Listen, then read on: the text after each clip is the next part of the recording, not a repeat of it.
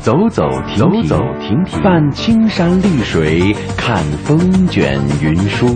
停停走走，停停走走，听谈天说地，访风物民情。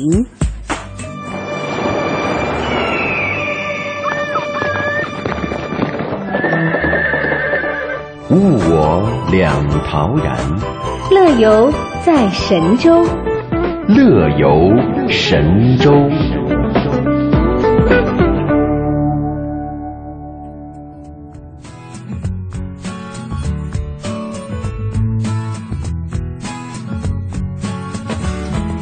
收音机前的听众朋友，您好，这里是中央人民广播电台中华之声《乐游神州》，我是雪银，哎下雪的雪，我是银送的银，我是志强，哪个是志哪个强，哈哈，总之就是志强的志，志志强的强。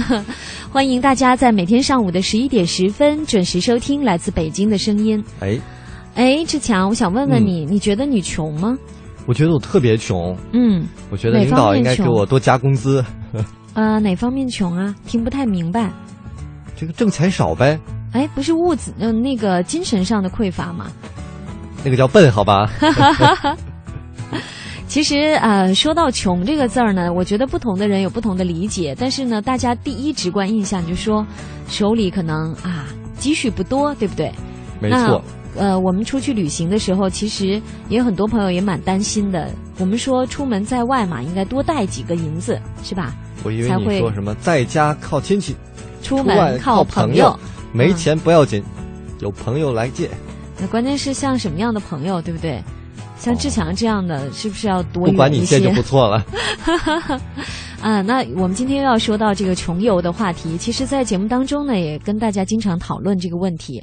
呃，因为在前不久啊，我有在微博还微信上有看到那个有一个帖子叫《北京的味道》，是长春来北京旅游的一个小伙子，他呢走在西单的这个步行街上，一边走一边分享。哦，所以他应该觉得，呃，西单的步行街东西还是蛮便宜，品种还是很多的，是吗？我觉得这个年轻人怎么会这么想呢？呃，因为他来北京一周嘛，也很少去一些热门景点。哦，热门景点是需要门票的，那他专门就走街串巷去走那个小胡同。所以这些地方都是不花钱的。嗯，他说穷游并不是说明明温饱都难保了还出来旅游，而是一种很简单的、朴素的出行。其实没错，现在其实越来越多的年轻人都开始选择穷游了，嗯因为你看刚上大学，自己还没挣钱，花的都是父母的钱，可能他们出去旅行的钱就是每一周每一天从他的伙食里面省下来的。多可怜呐、我想问问志强，你在上大学的时候有过这样的经历吗？呃，话筒碰了一下，我觉得有，但是你我觉得有？你那你说说吧，我来给你判断一下。所以我算当不算时都是去一些短程，并花花不了多少钱，哦而且我可以给你介绍一个现在也挺流行、也比较时髦的一个新的旅行方式，叫做换宿舍旅行方式。换宿舍，就是我上大学了，那么嗯我高中同学不是一样也上大学了？对比如说我在北京，他在上海，嗯那么我去上海玩，他来北京玩，我们互相住他们互相的宿舍。这也是一个办法。哎原来我们去呃说过那个叫什么游来着，呃，沙发客是吧？，对沙发客。就是换家，其实是换汤不换药的一个变化哎。，但是我觉得这个也蛮难理解的啊。你比如说，嗯，我假设在大学期间我有一个假期，我肯定是想去另外一个城市找我的好朋友，嗯我们是想两两个人结伴出行的。对我就不需要换宿舍，就住他宿舍里边好了。对啊，那也可以啊。嗯，我上学的时候干过两次这样的事情。对，然后也有穷游过，是和大学宿舍的一个同学，那时候去上海，特别惨，在外滩晃悠了一个晚上，嗯，就在外滩那个看见正好有一群其他学校的大学生在打牌。哦，哦然后我们就说，那他看见我们俩人在晃嘛，一一一群大学生，然后说你们一块儿加入吧。但是因为我不会打扑克嘛，哦，然后就这坐都在不他会们的那个，他们是铺一块那个塑胶布，然后还有一些吃的东西，我就坐在嗯旁边吃人家的东 西， 吃完了就犯困就睡了。你还把晚饭赚出来了，所以嗯我相信很多朋友在学生时代可能都有过这样的经历没啊。错。那个时候也不是说住不起酒店啦，当然也有很多经济型的酒店也 可以住，但是就没有想，我说是真住不起啊。 能省一点儿是一点儿。其实那个时候，比较好的一点就是你可以去外地，很多同学都在外地，每个省好像都有人接待对你。哦，同学宿舍我但是住过不止两次，但是你三四次了。你知道有一个特别可怕的是，嗯，你住完别人的，各个省也要来住你的。所以，对呀啊当你接待别人的时候，你这会是觉对得等的呀。对接待经费非常紧张啊。那你可以不用接待嘛？不是你也到他那个地方去了？但是，比如说你去了两个地方，对但是可能有十几个地方的人来来北京或者是某哦，一他个不是地正方好同时段的交叉，对不对对对对，哦，哎呀那你这个之之前占了便宜，过后还想不付出，那怎么可 能？要负责任是吧？对， 哎，我们说了这么多穷游方面的一些乐事哈，嗯那么你有没有穷游过？嗯，你对穷游是怎么理解的呢？对呀、尤其是现在很多九零后群体嘛，嗯，可能也都会选择这个穷游的方式哈。比如说，有的朋友穷游北京，至少都在三天以上的。当然，这个群体呢，还是以学生群体为主，也有一部分的城市白领。啊，欢迎大家来说说对穷游的理解，一起登录我们节目的互动社区 bbs 点 hello tw 点 com，参与今天话题的讨论。没错，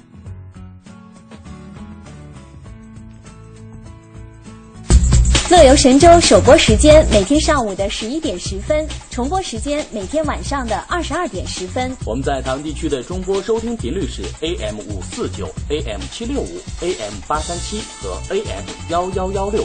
福州、莆田、泉州东部沿海部分地区以及马祖的朋友，您可以收听调频 FM 一零二点三。厦门、漳州、泉州南部地区以及金门的朋友，您可以选择调频 FM 九十四点九。我们的全球收听网址三 w 点 hello tw 点 com，或者是登录中广网三 w 点 cnr 点 cn，点击中华之声来收听我们的在线直播或往期节目点播。来信请寄北京二一零五信箱“乐游神州”栏目组收，邮编一零零八六六。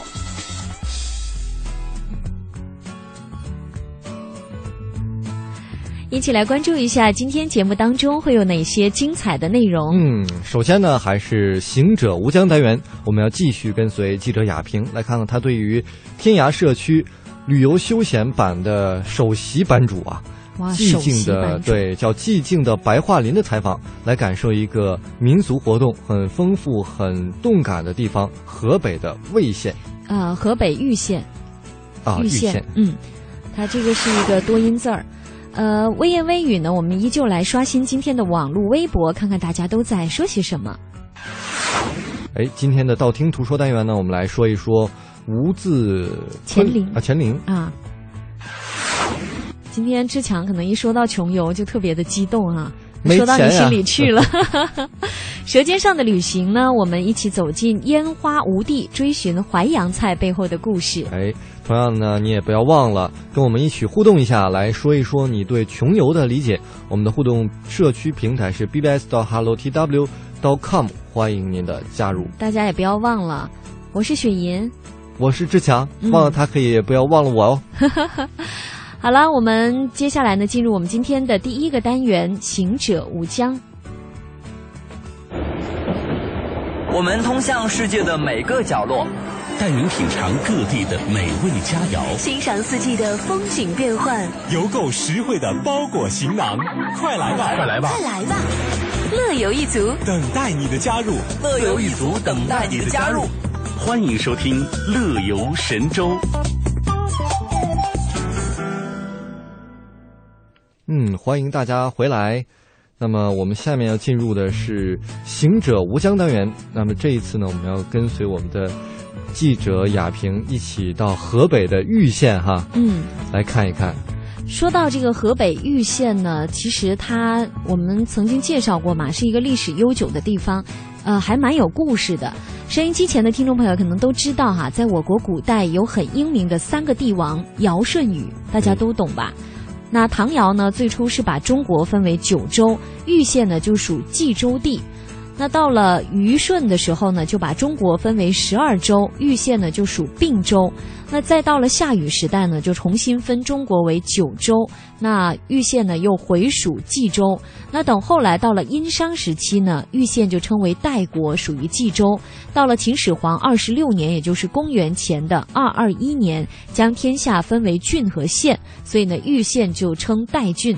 到现在呢，玉县还有一个镇叫做代王城镇，有意思吧？哦，是一个很古老、很有历史味道的地方。对呀、这就是刚才我们说到这个玉县是经历尧舜禹时期一直延续到现在是怎么过来的。哎，而且呢，几千年来，我觉得最宝贵的是它依然生生不息，真的是一块风水宝地。啊哎那我们在这儿就闲话少说，一起来听记者雅萍，来看看她能挖掘出哪些有意思的玉县呢？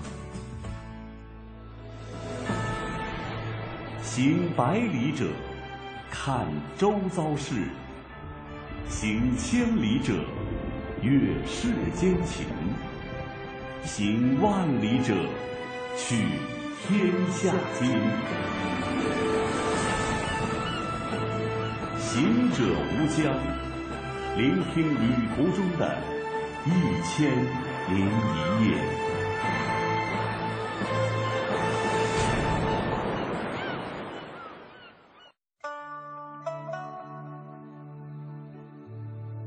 各位听众朋友，大家好，我是记者雅萍。呃，大家好，我是天涯社区旅游休闲版的首席版主寂静的白桦林。大家也会想哈，你看，因为在台湾呢，它也有这个盐水风炮和那个台东炸邯郸，那个呢主要是这个啊、有也有人就是这种呃裸露了上身啊，然后呢被这个鞭炮去炸啊，有这样的这种这种习俗。那个大家也会也会常常会有人问，哎，危险吗？我们这个看客危险吗？啊，除了他这个表演者之外啊，大家会考虑到游客。那像你说这个打书花呢，你看这个表演者他是从就是身后啊这样子泼这个铁水嘛， 那么就是周围看客他要做一些什么防护措施吗？啊、现在还好吧？现在不像原来了，因为原来最早的时候打的时候是没有一些呃当地的人然后在维护，现在是福华广场，你通过售票以后，然后你进去，然后他会把一些地方给你围好，嗯然后围好以后呢，那个距离是不会让你贴近的，嗯啊，那么呢不会让你贴近以后呢，说心里话呢，就是说不像原来了，像我这个衣服啊，像这嗯些烧的这些洞啊，原来都是，尤其拍照觉得越近越好啊，嗯或者怎么的就被烫到了，但是现在不会，现在蛮安全的。所以说呢，就是大家就是到那边去看，主要就是看这样的一个打书花的一个活动。对的对的而且就是尤其这个摄影爱好者喜欢民俗摄影的，嗯，然后呢，这个呢就是特别能够出一些这个佳作的事这种地方。没错没错，它实际上。这个东西吧，在中国有类似的有几个地方，一个是暖泉那打树花，嗯，然后还有一个在米脂的那个铁水打花，就是陕西对知对县对嗯啊对，米脂县，然后是陕北嘛，嗯还有一个是在重庆的铜梁啊，嗯铜梁它有个舞龙嘛，火龙嘛，火龙啊，对对，它也是通过这个把铁水儿就是往往那个空中啊去泼洒，然后龙在这个当中来回舞来回舞动，动哎，它这种呃铁水儿，然后给它给它呃通过短时间内给它散播出去，然后让它凝固，这种这种树花的形式或者是火花的形式，那么中国反正就是目前我了解到这这这三几个地个方地，方，对对三个对地方啊，对，而且是都是在正月十五，然后天啊十四、十五的样子，这样子。这个才能看得到，而且必须是到当地去才能够看得到。对是吧对，对，不过玉县现在好像是搞旅游吧，嗯然后它基本上是每个周末都会打一场，或者是、哦或者是过了过了五一，嗯，五一到十一期间吧，好像是都会周五打。然后呢，那个说心里话，你要是说想去具体的一些时间啊安排，可以百度一下，都可就可以看一下，嗯就能了解到一个具体的时间嗯。啊，是这样。我想啊，其实我们收音前也有一些台湾朋友，他们是喜欢摄影的啊，啊，或者说有些专门研究这个民俗文化这一块儿的人哈、啊，那其实就可以啊，有机会来这个河北啊玉县来看一看。对，呃，那林子，你到了玉县之后呢，就是大家也很想问说，这个第一是呃，你当晚上应该是住在当地了啊，住方便吗？呃，实际住还是蛮方便的，他们的酒店啊，呃，有四星的，最好的是一四星酒店。嗯啊、然后但是就是说，呃，你可能需要就是说这个时间啊，去预定啊对，提前去或者提前去预定。嗯啊、然后它特别好的酒店不是很多嘛。嗯呃，然后呢，与此同时呢，呃，你还要注意一点，就是说嗯在当地啊，就是呃，一定就交通方面，嗯、一定要小心一呃嗯点，因为当地人呢，就是说啊、生活的还比较随意一些，然后大家。嗯，虽然就是说没有什么太多的一些交通方面的概念嘛，但是，嗯，但是倒倒倒也还是就是比较和谐，但是也是要小心一点这样子。嗯，在当地这个除了这个看景啊，然后呢有没有也品尝一些美食？呃，当地实际最有名是豆腐干儿。豆腐干儿哦啊，但豆腐干儿呢，就是说你可以在鼓楼附近，然后就吃到比较正宗的，然后羽县豆腐干儿，但这有点偏咸。黄呃豆是吧，对对对对，有黄豆，然后它就会就豆腐做的会比豆较多腐做的啊。但是豆腐呢，由于当地呢就是比较干嘛，然后可能做豆腐的话，它你要第一天不吃，它可能坏的比较快，一般它会做很多豆腐干儿这样子。然后呢，你还可以吃什么？就当地它有那种压饸饹，它这个饸饹面吧，就是比较细，不像一些就是陕北地区啊或者山西一些地方比较粗，它比较比较细，而且呢有荞麦面的，然后有呢豆面的啊，这不同。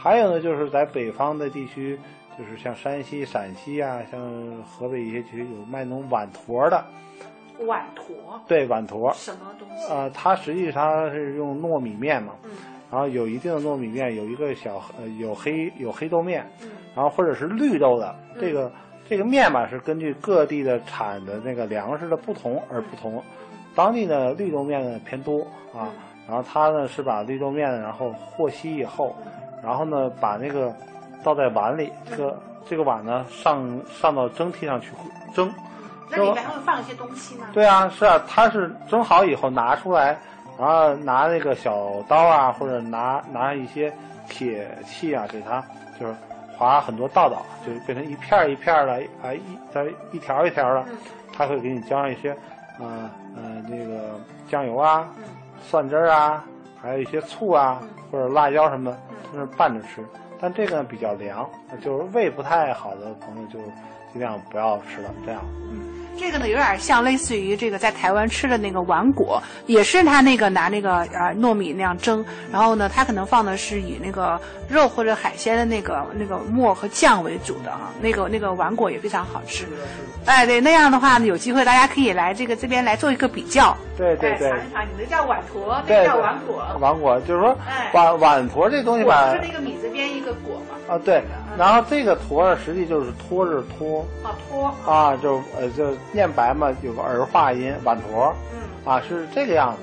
然后除了这些东西，实际羽县嗯最好的东西吧，那个我认为实际是它的一些古的村镇哦，啊，实际上很多人是就是被这个呃社火啊所吸引。嗯，但来了以后呢，他发现很多那种古的村镇，因为他就在这个玉呃玉县的这个周遭，还是就是它本身这个县城。呃，它县城是一个老的县城，嗯然后县城里头呢，你既然提到县城了嘛，我就一定要提一下那个玉皇阁。嗯它玉皇阁是北边的一个原来的北城墙嗯的一个标志性的一个建筑物，嗯然后呢，纯木质结构的，嗯呃，里面呢是两层，外面呢是三层。嗯你能看得出来，而且呢，它在那个文物的价值上面是很悠久的啊，是明朝修的。呃，那么就这些东西呢，呃，在禹县呢很突出啊、因为在离北京比较近的这些地方，能够有大批量的这些呃木质结构建筑，只有禹县有啊，对对对。然后呢，包括一些呃村镇啊，比如说像北方城，比如说丹侯村。那么北方城呢，是在整体的规划和整体的布局是比较完好完整的一个小的村落，因为在玉县目前还有大概一百五十座的古堡，这个堡呢是这个城堡的堡，嗯它也不像咱北京说什么十里铺啊、马家铺，它也不念铺，它在当地念堡。哦对，然后呢但？是啊，写的是宝啊，对对对对，但是碉堡的堡字，对，没错，但是当地就一定叫古堡。古堡啊，啊，曾经就是说，它作为北方的游牧民族，嗯跟南方的汉汉民族相互之间斗争的一个缓冲地带。哦，那么呢，它作为这个区域，然后家家或者是说村村自保，相互之间就修建这些古古堡，嗯大批量修建实是嗯实实际上是在明朝，因为它正好也是明长城的就是外长城和内长城的中间的缓冲地带哦啊。然后呢，一般的每个古古堡里头都会有戏台，嗯，都会有真武庙，因为在古堡最北端的最高点处是要修一真武庙，它也起到一个就是大家供奉和嗯大帝对供奉真武大，同时是什么？同时是他要在那个真武庙上面，就是有派人是巡视的，因为因为瞭望台的那种对感觉对对啊的对的对，就有机会，我希望还是朋友们能去亲自看看。玉兰河上，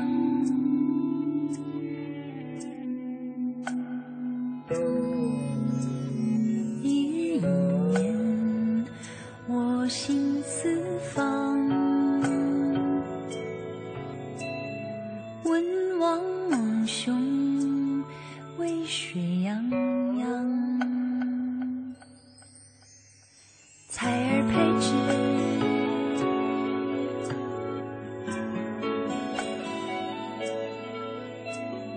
意清风，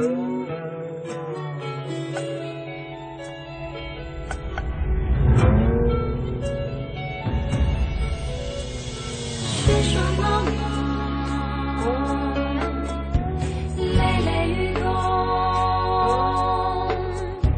君子之手，子孙之长。雪霜茫茫，累累与共。君子之手，子孙之长。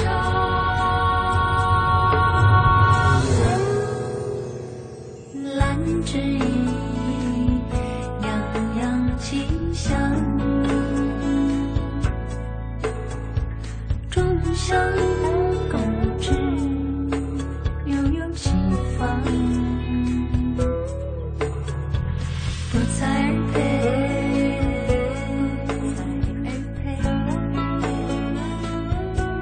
佩，玉兰河上。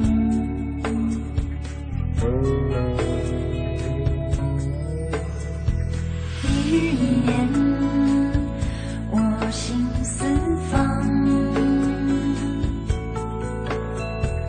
文王蒙兄为水洋洋，采儿培植，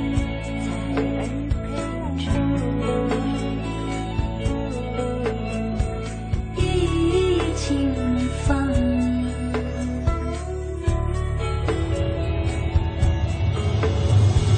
雪霜茫茫，累累欲动。君子之手，子孙之长。雪霜茫茫，累累欲动。君子之手。子孙之长。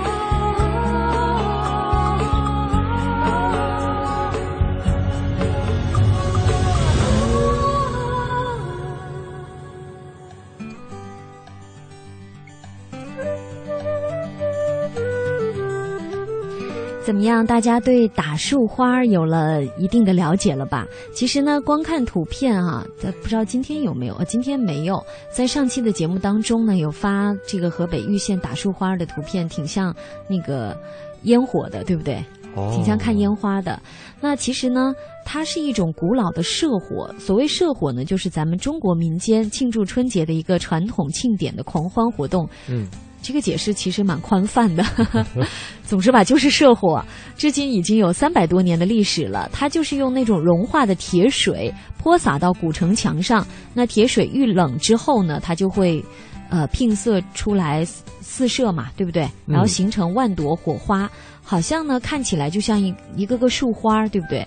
嗯，壮观程度呢，据说啊，因为我也没亲眼看过，据说在据说现场看过的朋友是远胜于燃放烟花的。那肯定啊，嗯，这多大功夫呢，在里面。而且呢，他已经获得了大世界吉尼斯之最，哦打树花连同玉县的古壁画，还有玉县长平仓这两大文化遗产项目，一起获得了吉尼斯之最，真的是很不容易的。那哎我相信听众朋友听到之后呢，可能都会有相同的好奇哈，这个打树花的每一道流什么程，流程？嗯，那么其实呢，这个据介绍，打树花的流程需要先炼这个铁水。一场打树花需要耗费这个铁达到了一千两百多斤呢。哦，那么三四百斤的焦煤，还有若干的青石料都需要耗费掉。嗯那么在这个炼铁水之前，还有一项神圣而庄严的工作要做，那就是祭炉。这个祭炉仪式每年都举行一次，有两个含义，一个是为这个树花表演祈求平安，对，第这个二呢表演者其实是有有一定危危险险的哈性的，对啊，对你想那个温度是多高啊？没错，嗯。那么第二呢，就是为百姓祈求当年的风调雨顺。嗯，其实志强，刚才我听了你的介绍，我觉得吧，嗯它是一个需要传承下来的一一项怎么说呢？一项文化遗产，对不对？没错但是从另一个方面来说呢，你看它耗费了铁这么多，还有煤这么多，其实我觉得也是一种污染，对不对？一种能源的消耗。这个东西怎么说？那你要是这么说的话，我们的过年放鞭炮其实也有一点点。嗯对呀、其实也不是太提倡嘛，但是作为一种文化的传承，过年也需要那种氛围。呃，我觉得可以有保留的继承，可对不能对？就是一个在量上的一个控制，你对不要过多，嗯，稍微的，但是文化嘛，我们还是要对保呀、留它的是。毕竟属于一种民俗奇葩吧，所以在传承人的培养的问题上呢，据说在玉县呢都已经考虑说还是要下大功夫来培养的。没错，好了，把目光投向我们的互动社区，看看大家有什么新的发言。在开场的时候呢， 阿根廷别为我哭泣，他说。这个开场白，女主持还没介绍完自己，男主持就迫不及待地说：“我我是不是雪银。着急跟大家见面 啊呢、他说拥有强烈的让大家认识的欲嗯望。他志强今天是特别的着急，告诉我他很 穷，大家还没没错听出来。 今天的话题说到我的心坎儿里去啊了。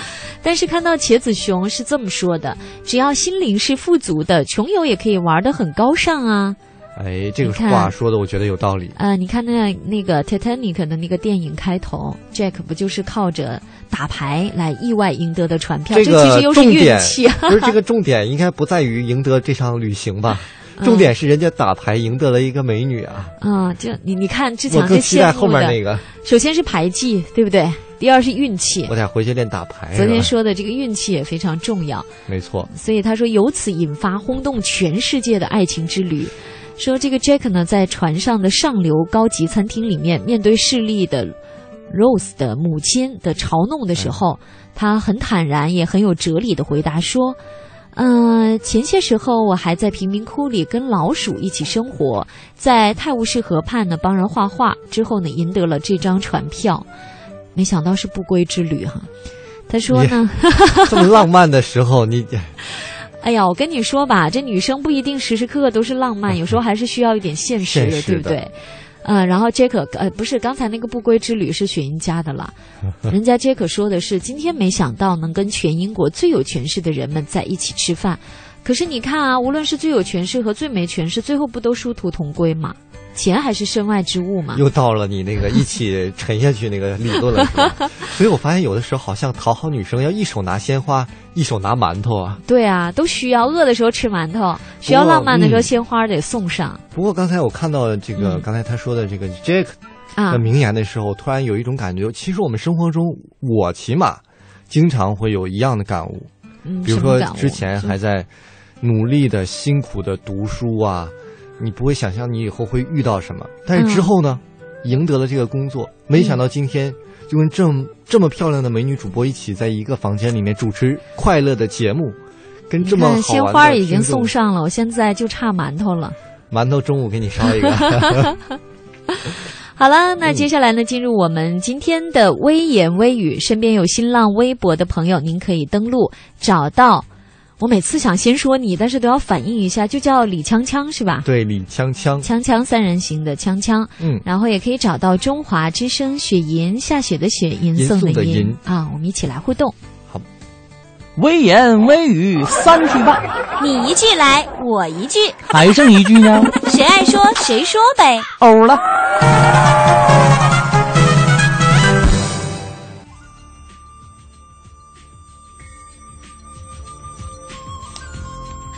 一起来刷新，看到湖南旅游说到凤凰古城，他说凤凰给我的印象是朦胧的，有湿润的青石板路、依山傍水的小城，还有清浅的小河穿城而过，红色的砂岩砌成的城墙屹立在岸边，充满了诗意。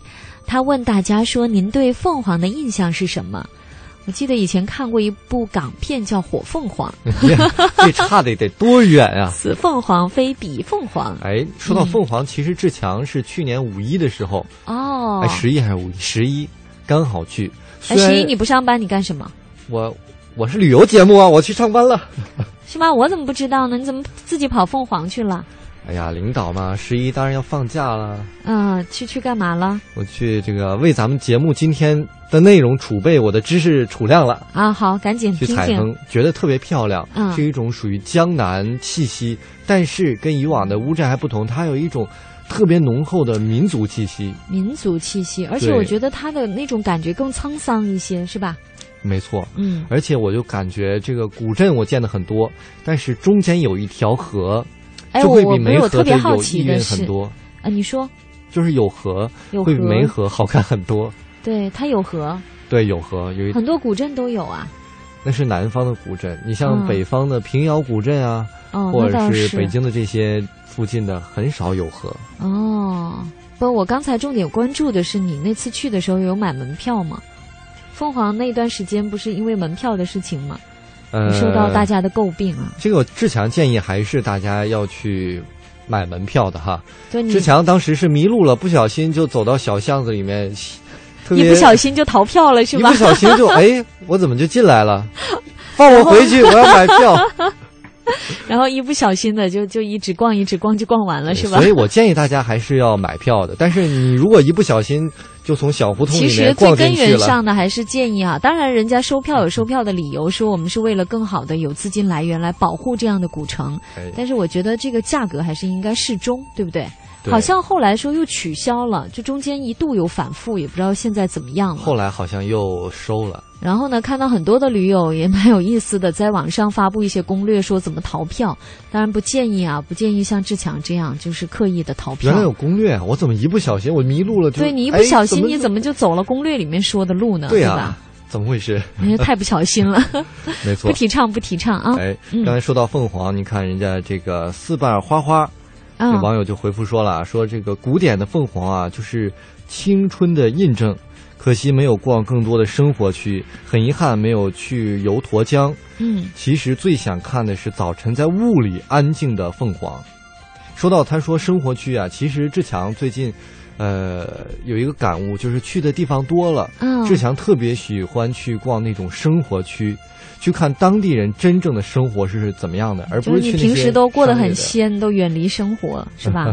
远离市井生活。的。你比如，说去凤凰，我就特意去凤凰，它是一个古镇，很多游客嘛，嗯，但是我就去当地的中学和小学去看一看，在古你镇当里然是面去那种比较偏的地儿才能 逃票啊，没准哪条小道就转进去 了。呃就觉得蛮有意思的。对对，你觉得有什么不一样呢？你去当地的小学去看的时候，就是小学生可能真嗯的，你可能周围一条街就会游人如织，但是他们的生活还真的是特别像的安静哈、闹市对中的一片宁静的地读方、啊，书然后玩很儿圣洁的地方。对，嗯，好啦，我们再来看看，呃，数数小林子，他有说到台湾花莲的自强夜市哎哦呦，自强夜市，志强有没有去过？我应该去一下，以后找机会。他说吃到传说当中的林记烧番麦啊。听说这里的老板呢，坚持选用自产的有机玉米，有嗯 Q 和软两种口感可选。个人呢更偏爱软的。那出烤之后呢，微焦的玉米被刷上自制的豆酿酱料，然后再上火再转烤，表皮都已经爆开了。哇哦！果肉在烘烤当中吸饱酱料，一下口就是软糯咸香，根本停不下口。我记得我在台中的时候也有吃到那个叫什么牌子，也是烤玉米，而且是有好几种口味儿可以选的。所以他们那儿的烤玉米跟咱们这儿的烤玉米是不一样的。我两次去，两次都有吃到。哦它更独特的还是它的酱料吧，刷上去的酱料，而且呢，关键是它的玉米烤了之后呢，还能保持比较软糯咸香。哦，嗯烤玉米之前在我们广袤的大东北吃到，一般都是比较粗犷的，那原汁种原是味的。老玉米，对不对？对对对，老玉米跟我们台湾朋友也形容一下它的口感吧。就是很糯。像台湾，我觉得可能更多是不是吃一些比较偏甜，然后水、呃，那种它水果玉米也有，哎它这种烤的也有，软糯的哦也有。其实志强形容再多也没有用，还是欢迎大家吃去了你就这知个道是吧对我们的黑龙江或者是吉林、辽宁一带去尝一尝北方的没关玉系，米大家也可以把地址都报上，志强可以给大家寄去，对，没关系的，我来记，然后钱呢是引出。没问题，你先寄 吧。好，看到台湾自由行是这样回复的，说林老板的烤玉米被赋予绝佳的风味，很好吃哈，嗯很鲜嫩多汁，很弹牙爽口，总之很 Q 吧。哇，而且呢嚼劲儿十足。呃，再加上呢，这个自制的酱汁味道和炭火的香气交汇融合，让小小的一只玉米呈现出完全不同的魅力。一说到玉米，我想到李宇春的粉丝也叫玉米。没错。那么说到李宇春了，嗯呃，我们就听一首歌吧，大家来嗯放松一下。我以为是李宇春唱的。没有，送一个来低音自炮是不是赵鹏的山茶花？我们曾经在节目当中介绍过嗯没错。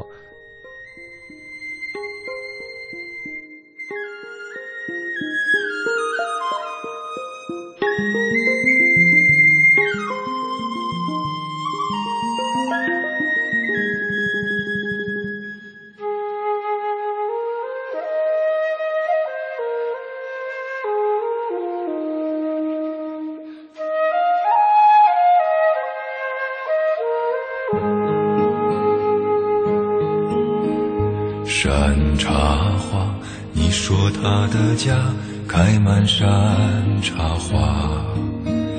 每当那春天三月，香叶如图画。村里姑娘上山采茶，歌声荡漾山坡下。年十七，年七十八，偷偷在说悄悄话。羞答答，羞答答，梦里总是梦见他。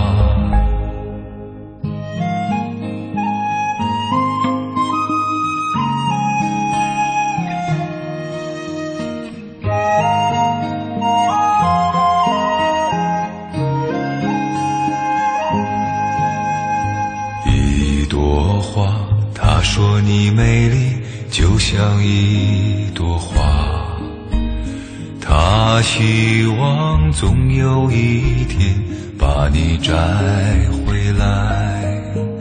村里姑娘也会羡慕，羡慕你像一朵花。年十七，年七十八，偷偷在说悄悄话。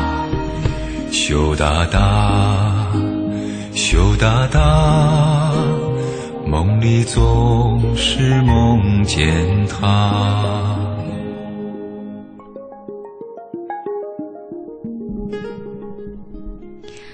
哇，真好听的歌声啊！没错，其实有的时候、嗯我们听很多歌手都喜欢飙高音，但是我觉得低音有它迷人的地方。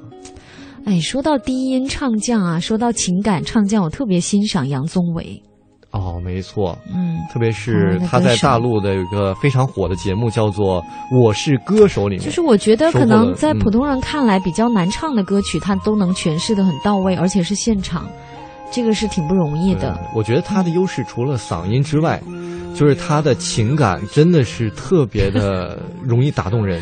对我们听众要是一不小心听到，还以为这是一档什么也是歌曲擂台赛呢，我们是评委在点评 吗？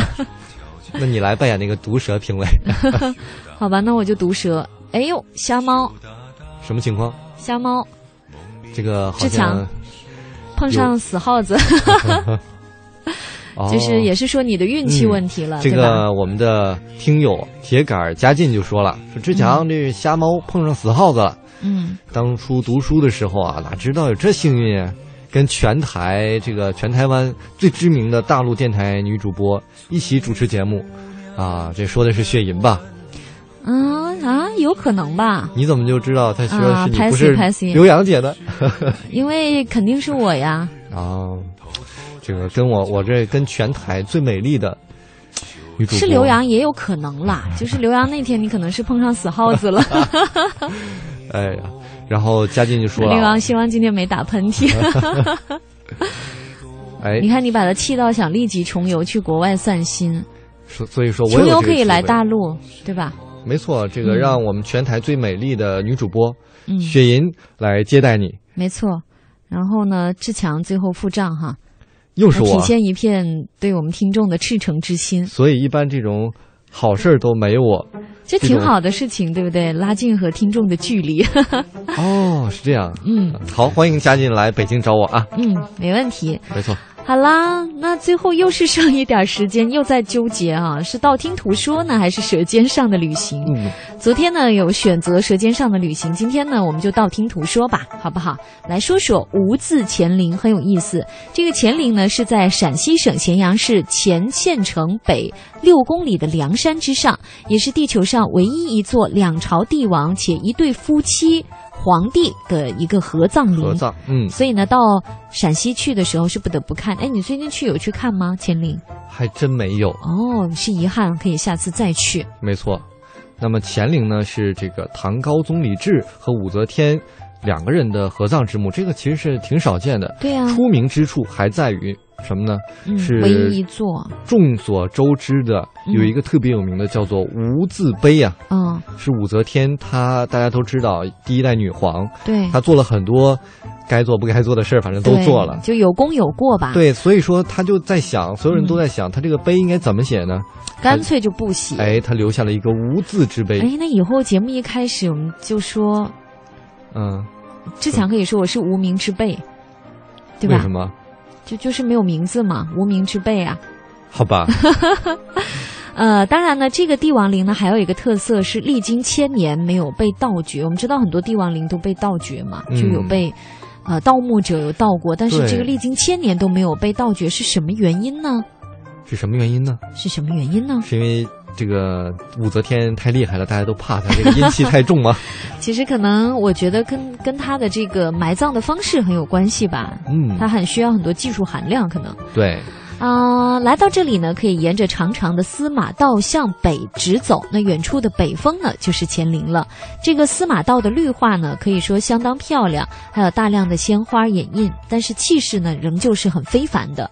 那宽阔的司马道两旁呢，有各种人和动物的石雕，这就是丈马与牵马石人。嗯，那么靠近前面的地方就是你能看到这个著名的无字碑了。对，它位于司马道德的右侧，嗯站在高八点零三米、重九十九吨的无字碑下面，你凝望就有一种历史厚重的沧八桑点感。零三米，你应该不恐高吧？我恐，我恐，八点零三米，我站在凳子上。都恐高。哦，那你这高度，我每站在天你都这高晕啊度都恐高， 那怎么感觉这个历史厚重的沧桑感呢？对不对？因为那么大一个碑在你面前，我觉得肯定会有一种历史的压迫感，会 有。总之吧，这种感觉是在历史书上你绝对是看，就是能看，但是是感觉不到的。对，我们在历史书上看都是文字，但是站在这儿，你可以近距离的摸一摸，用切身的体会去感受历史。觉得武则天也蛮聪明的，她是不留字儿，是觉得说她的功过不是由你们世人来说的，对不对？对，我觉得嗯 一个、怎么说，第一个女人当上皇帝的人，肯定有她过人之处。嗯，说他会在墓里打喷嚏吗？这会儿对对 对一直在说他。那个刚才都是雪银说的啊，那个哎，雪跟我没莹关是系谁呀、啊，不是就不是是刚志强才的搭档雪莹哈、 咱俩这个嗯李志强对关键时刻看出来了，都互 相卖。这个乾陵呢，也是唐代帝王陵墓当中唯一发现有双重城环的墓葬哈、它的内城呢是象征京城长安的一个皇城，嗯外城呢相当于官员和土民居住的这个郭城，也是反映了当时中国古代一个都城的整体格局，所以呢规模相当的宏大哈、嗯，没错。那么我们在这儿也给大家一些温馨的提示吧，啊，实用的小贴士。那么去乾陵的门票呢是套票，它不单卖，价格是一百二十元，含这个永泰公主墓、地宫，还有张怀太子墓等等这些景点都可以。一个票你就可以全部的看到了。那么乾陵的开放时间呢是每天的八点到十八点，那么六十五岁到七十岁的老人持有效证件就可以半票，七十岁以上的老人持有效证件就可以免票了，嗯，乾陵其实我有去过，是吗？你感觉怎么样？只能说只能说无语，无你也字碑前无语。那不算白去 吗？好啦，继续关于穷游的话题嗯哈、看到我们的论坛上抢到沙发的是广播传情满天下，他说呢，关于穷游肯定会想到钱。那如今呢，有些人是有时间出游却没有钱，有钱的时候又没有时间，有时间又有钱又没心情，哎是这有一个多矫情啊？这是一个绕口令，一口气说完才叫好，是 吧？啊、有时间有钱的时候没心情，心情我是随时有了。他说有时间有钱又有心情的时候，无奈又没有同行的。哎呀，反正这我觉得我觉得这样的人，你还是待一边去吧。都是借口。真的，当你要走出去的时候，这些都不是问题了。身无分文也可以出去，对不对？没错啊，嗯，好了，在节目的最后呢，我们送上一首歌曲，《给我一首歌的时间》。哎希望大家如果在重播时段呢，能做一个好梦，睡一个好觉哈。哎，给大家一首歌的时间来休息一下，嗯也来回味一下刚才我们的节目。哎呦，还要回味，太吓人了。 回味好一下了，，乐游神州，明天接着游，拜拜。拜拜。一